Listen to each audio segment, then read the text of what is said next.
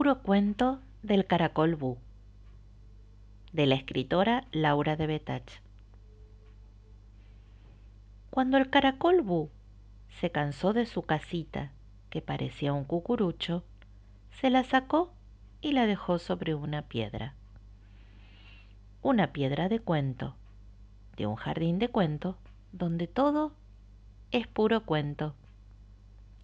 Ese día el jardín redondo tenía un sol de girasol y tres nubes de ovejita blanca.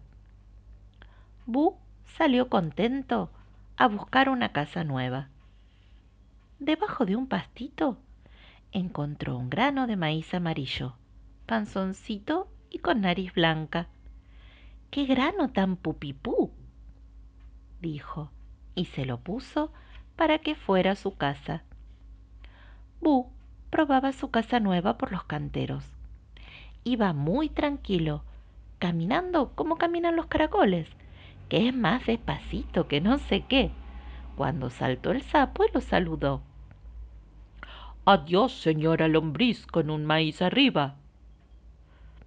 Cólelo, contestó Bu muy ofendido, con los cuernos un poquito colorados.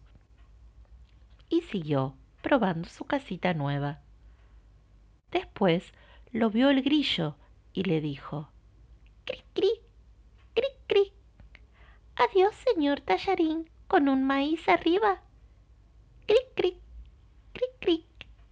Cólelo, contestó Bu con los cuernos más colorados todavía. Y siguió paseando por la hierba buena, que tenía olor verde y mucha pelucita.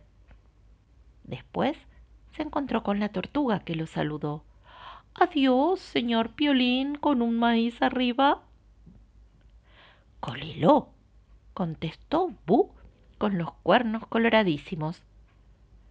Y para que no lo confundieran más con lombrices, tallarines o piolines con un maíz arriba, se sacó el maíz y lo guardó para adorno. Se puso a buscar otra casa. Se probó una cáscara de maní pero el balcón lo tapaba entero y no podía sacar los cuernos al sol de girasol.